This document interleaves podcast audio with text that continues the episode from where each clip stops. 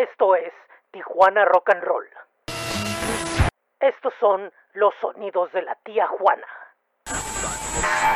Esto es Presente el Podcast. Bienvenidos. Bienvenidos a esto que es Presente el Podcast Tijuana Rock and Roll 1980-2016. Llegamos finalmente ahora así al arranque de lo que han sido las tres décadas y media en la escena tijuanense actual y que va de la mano con la misma evolución que ha tenido la ciudad. Y prueba de ello son los 80, donde comenzaron a florecer dentro del escenario artístico cultural los personajes y sucesos que marcarían pautas por venir, así que comenzamos síntoma inequívoco de que Tijuana siempre ha sido una ciudad fronteriza que se negaba a integrarse a la gran familia mexicana eran las pedradas y los abucheos que se lanzaban a aquel escenario instalado en el hipódromo de agua caliente en transmisión televisiva en vivo a nivel nacional. En los 80 seguía la tradición de los artistas maduros con las baladas, pero por ahí se rompía una llave y poco a poco entraban artistas más enfocados al público más joven pero aquellos que venían de los 70 o que vivían en la más pura tradición fronteriza, les subían a la radio o veían los videos hipnotizantes de los viernes en la noche y los que podían a través de la flamante MTV. De repente, la calle tercera se llenaba de caravanas de punks que a algunos daban curiosidad y a otros miedo, menos a la policía. Más adelante sabrán por qué. Cruzar a San Isidro era llegar a ver, por ejemplo, a Judas Priest en la portada de revistas de moda sobre rock como la famosa Cream. A nivel local se veían por ahí flyers de shows de punk rock al lado de los carteles de Rafa de Tijuana, aunque también salían de vez en cuando en la tele los de la Cruz, que eran lo más relevante de la ciudad a nivel nacional. En la tele descubro en un show del Canal 33 a Mercado Negro y veo en vivo a Kumara, banda que tiene cierto momento dentro del rock, a pesar de estar directamente involucrada en los sonidos del folclore latinoamericano. Ah, y el Mex Fest de la 91X. Para algunos medios fue todo un show mediático que periódicos hasta le dedicaron la portada, enfocándose en lo mismo que ya había golpeado al rock en México durante los pasados años. Pero, ya a distancia, fue uno de los sucesos más influenciales e importantes. También a fines de la década surge el Iguanas, que trajo a lo mejor del rock internacional, apreciado por el público norteamericano y obviamente por los locales que pudieron entrar a las incendiarias noches del extrañado local. Más adelante ya en la secundaria escucho la radio. Eran las épocas del llamado rock en tu idioma, una avalancha de grupos de España y Argentina que entraban por todos lados. Así que había que tener programas dedicados exactamente al 100%, pero lo sorprendente es que aparecían también bandas de la región así en estaciones como la Nueva Onda, Radio Latina y la XBG, donde, repito, había programas donde se sonaban bandas de la localidad de vez en cuando. Regresemos el reloj a 1980, la escena en transición. Eh, venían géneros nuevos, pero la explosión que fue que provocó que hubiera una nueva fuerza en la escena fue el punk rock, juntándose con los factores como que trajo que hubiera nuevas bandas que protestaban contra el sistema. Y bueno, también eh, podemos entender que se dieron otras cosas como el surgimiento de la 91X en San Diego con sus instalaciones en Tijuana y toda una nueva escena musical más em, evolucionada y empatada con los tiempos modernos. También es importante pues la migración que se da a partir del terremoto de 1985, como también se establecieron las bases para que hubiera radio pública en Tijuana a través del Instituto Mexicano de la Radio y posteriormente en 1987 surge Radio Tecnológico, la primera estación cultural tijuanense. Los cambios ejercidos con el rock en tu idioma influyeron en los sonidos que aparecían en la ciudad. Así, como se daba el último reducto que recordaba la importancia de Tijuana como la ciudad del rock, tal y como lo mencioné anteriormente, se dio con el Iguanas. También habrá que reconocer cómo es tradición que diversos artistas de todo tipo de corrientes se motivaron y fueron solidarios con diversos proyectos e intercambios culturales que reflejaron la gran dinámica fronteriza En ese tiempo no era difícil el fluir bifronterizo. Ahora sí, iniciamos nuestro recorrido por el presente.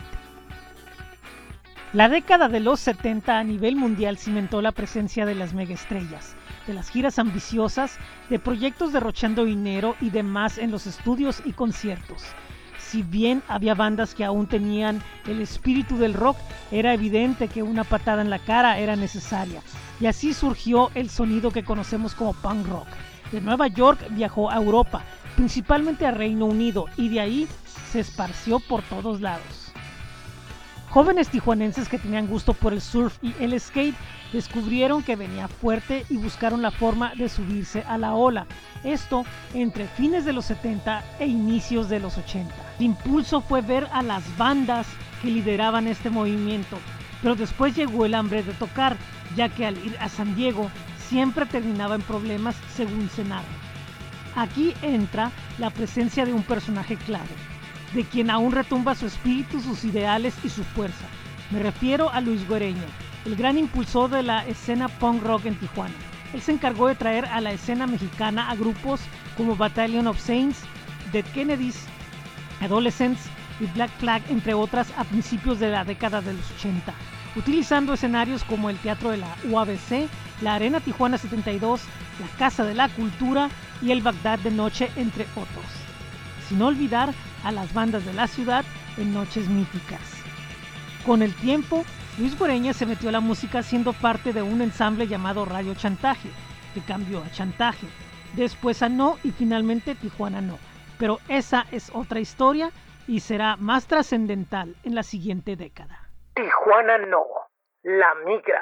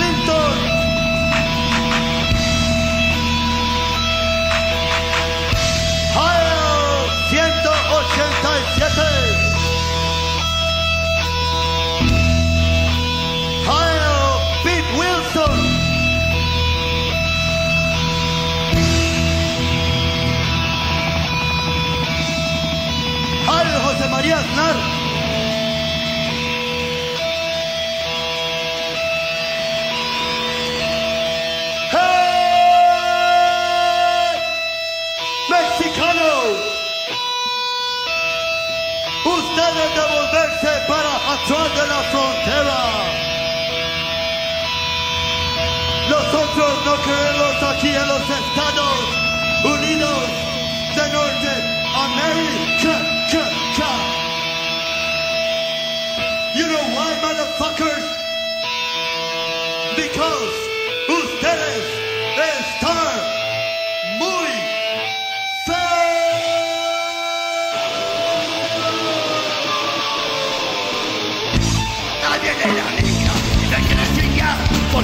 porque tu pinche cerdo me acabo de brincar. Único que quiero es ir a trabajar, para a mi sitio, darle de tragar, porque donde vivo no puedo progresar. Los putos gringos no nos quieren dejar, sus pinches intereses no nos des,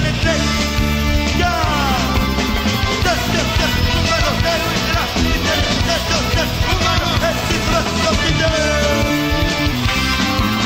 no quiero Vestido, digital. Es que no de las odios. Ya tortura fuerte.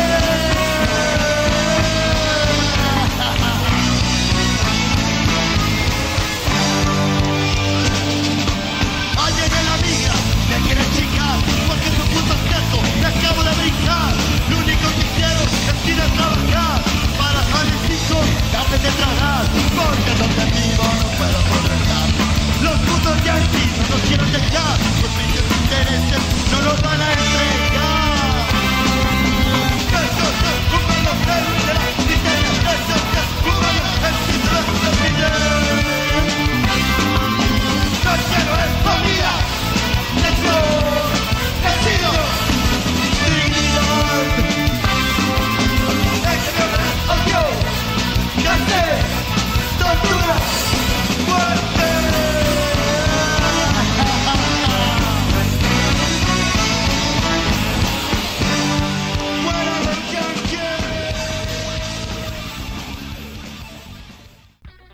Entre las bandas pioneras del movimiento están los negativos.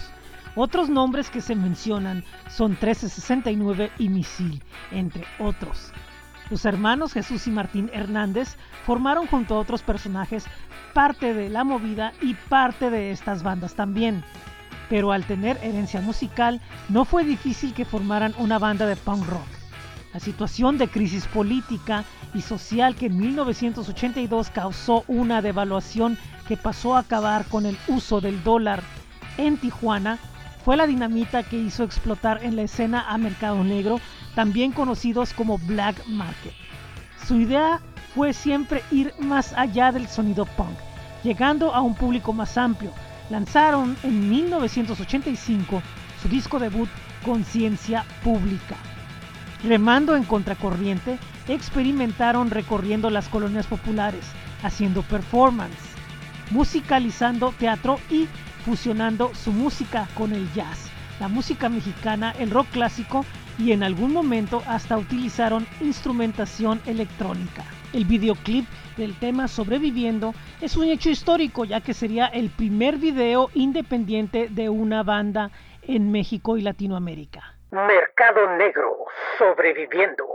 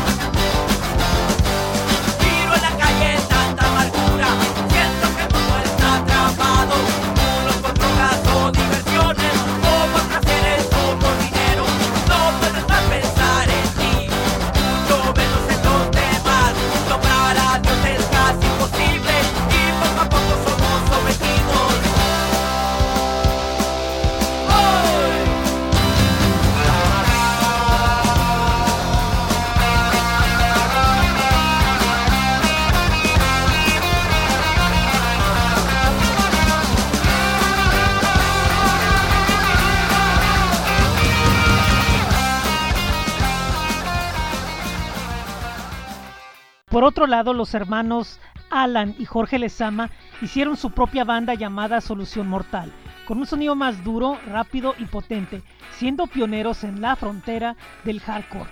Sus líricas, crudos retratos de la desigualdad, la crisis y la injusticia, hizo que sus cintas rápidamente cruzaran la frontera, figurando en el principal fanzine en Norteamérica, Maximum Rock and Roll. Su música aparecería en los dos recopilatorios, Me en 1983 y en el World Class Punk de 1984, año en el que participan en el Festival Internacional de Punk y Hardcore que duró dos días celebrándose en el LA Grand Olympic Auditorium de la ciudad californiana. Sus shows en vivo se volvían una violenta catarsis que era un desafío directo a quien fuera. Los medios y la autoridad no escatimaban formas para frenar el movimiento a través de notas y redadas que le respondían con fanzines como Pus, El Punk no es moda, Feos y Curiosos. Este último, nombre de un documental basado en una investigación de otro personaje fundamental dentro del movimiento fronterizo, el doctor José Manuel Valenzuela, investigador del Colegio de la Frontera Norte. Solución mortal, mi rezo.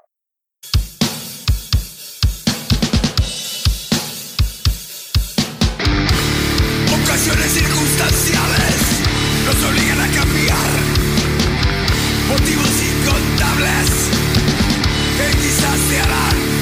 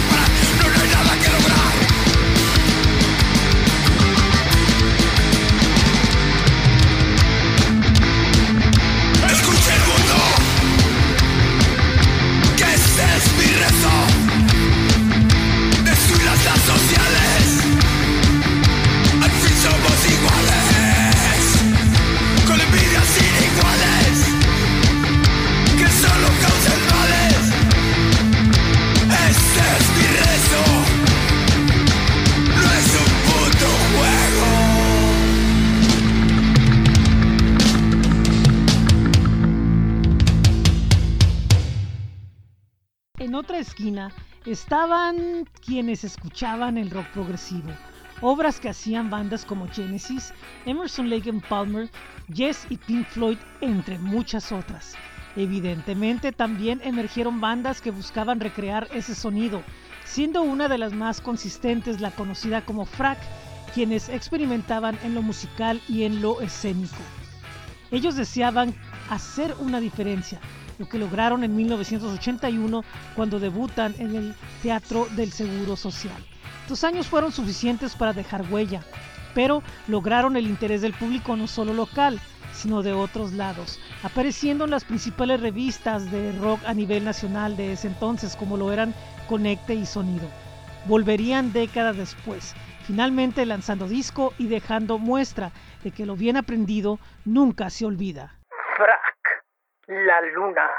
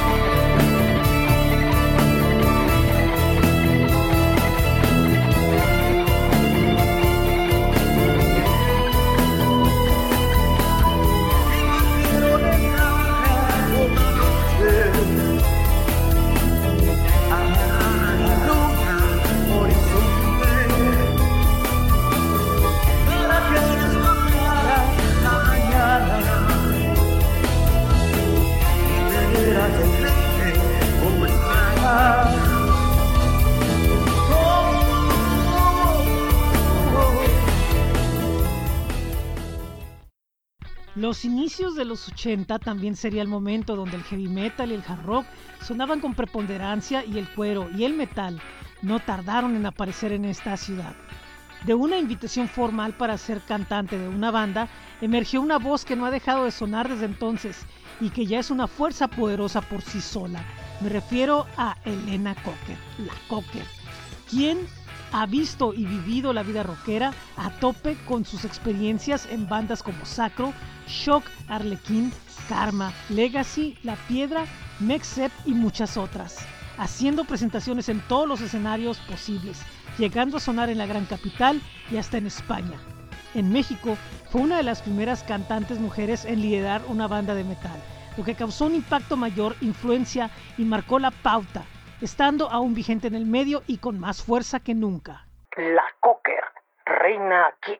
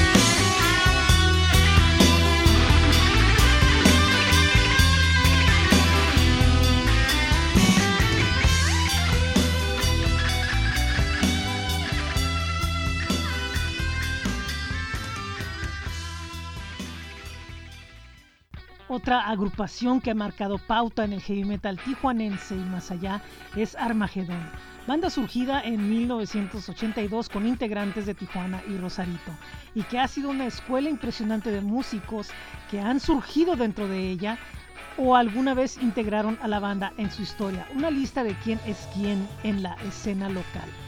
Si algo no se le puede reprochar a la banda, y que es uno de sus principales sellos, es dar todo en el escenario, ofrecer buena música y dar un espectáculo que no le pide nada a nadie. Eso los hizo llamar la atención de propios extraños y con una trayectoria a la alza les dio el valor de participar en el concurso organizado por BMG Ariola llamado Rock en tu idioma, donde ganaron el tercer lugar y salieron en el disco recopilatorio de la competencia.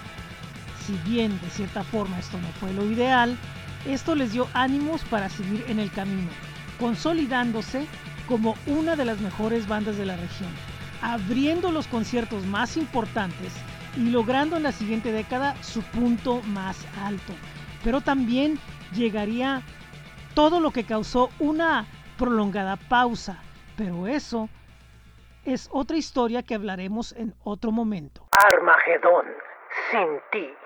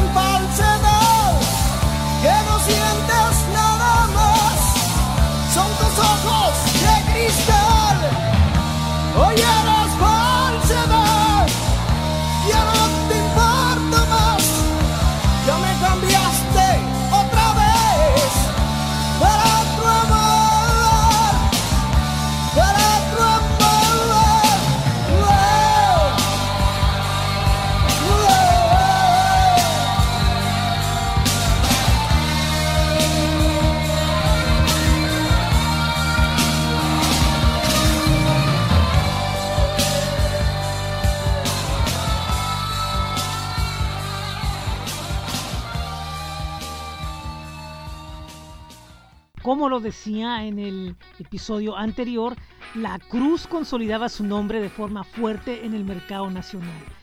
Aún y aunque se pueda considerar que el rock mexicano no estaba con la fuerza que pudo tener en décadas anteriores, las compañías discográficas seguían buscando a bandas que pudieran provocar un boom, aún antes del surgimiento del suceso mercadotecnico llamado rock en tu idioma el entonces poderoso sello BMG Ariola que controlaba a los principales artistas del momento, para mediados de la década de los 80 logró firmar desde Tijuana a La Cruz, que así veían recompensado su esfuerzo de más de una década, pero al mismo tiempo era la entrada a los ires y venires de una voluble industria musical en donde de un día para otro cambia el semáforo de color.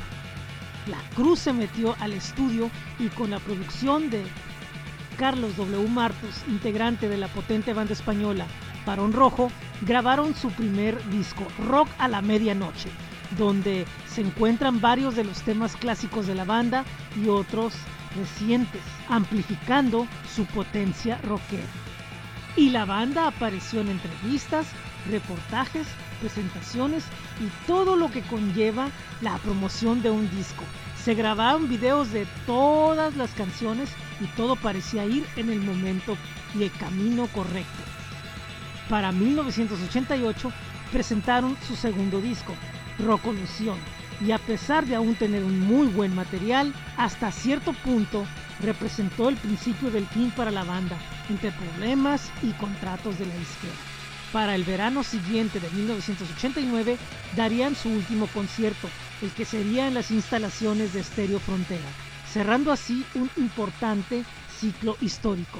Sin embargo, tiempo después, reaparecería la banda para escribir un nuevo capítulo de su historia. La Cruz. Celos.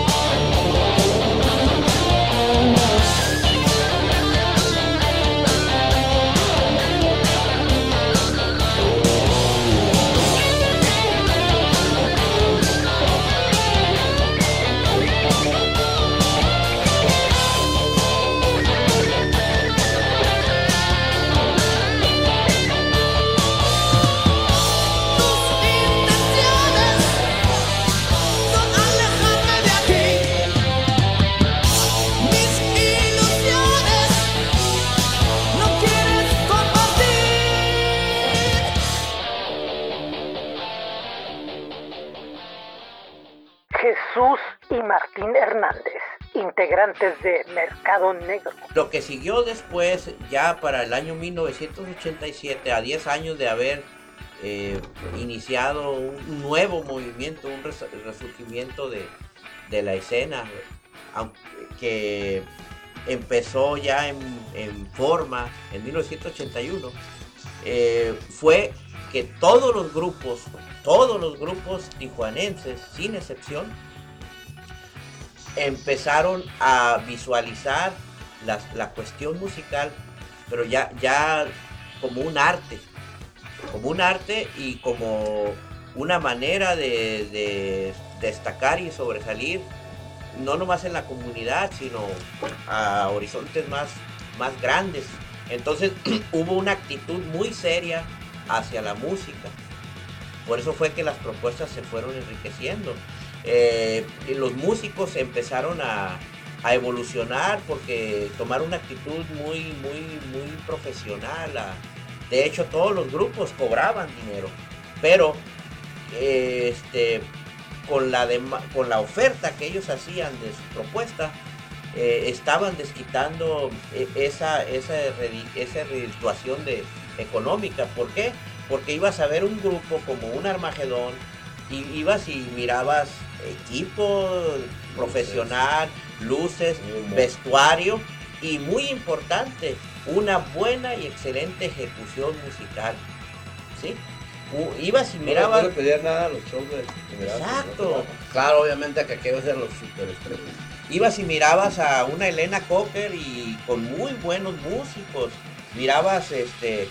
Eh, pues un grupo como Mercado Negro, pues tampoco o sea, pagabas, lo que, desquitabas lo que pagabas hasta el último centavo, porque esa era la, la ideología, una actitud muy seria y, profesional hacia la música, a tal grado que los grupos locales tijuanenses empezaron a, tomar, a posesionarse de las instancias más prestigiadas cultural, como el SECUD, como el Instituto de Cultura, como el, este, la Casa de la Cultura, empezaron a ser considerados como artistas, eh, la prensa y los medios de comunicación, eh, cuando miraban las propuestas y la calidad de esas propuestas, ya fueron consideradas muy en serio. Y así fue que con eso se enriqueció bastante la escena cultural y los, las nuevas generaciones que venían decían, no, yo quiero tocar como Armagedón, yo quiero tocar como Mercado Negro, yo quiero tocar como fulanito de tal, yo quiero cantar como La Cocker.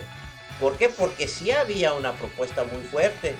De hecho, eh, al principio de los 90, todos los grupos buenos y, lo, y eso me lo dijeron a mí, o sea, no, no estoy inventando. Tenían, eh, y me lo dijo Armando García Orso, eh, el que fue el, el, fundador del Foro Cultural Río Rita, dice, todos venían, eh, los Cadillacs, este, la maldita vecindad, la Santa Sabina, que todos venían y decían, yo quiero tocar en Río Rita, porque el grupo que no toca en Río Rita, en Tijuana, no es un grupo bueno no es un grupo de prestigio.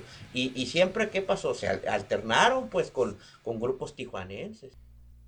Con esto llegamos al fin de la primera parte del episodio 1 de Presente el Podcast relacionado con la década de los 80. En unos días más saldrá la segunda parte. Recuerden que este podcast está disponible en las principales plataformas donde pueden escucharlo, descargarlo, suscribirse o compartirlo también.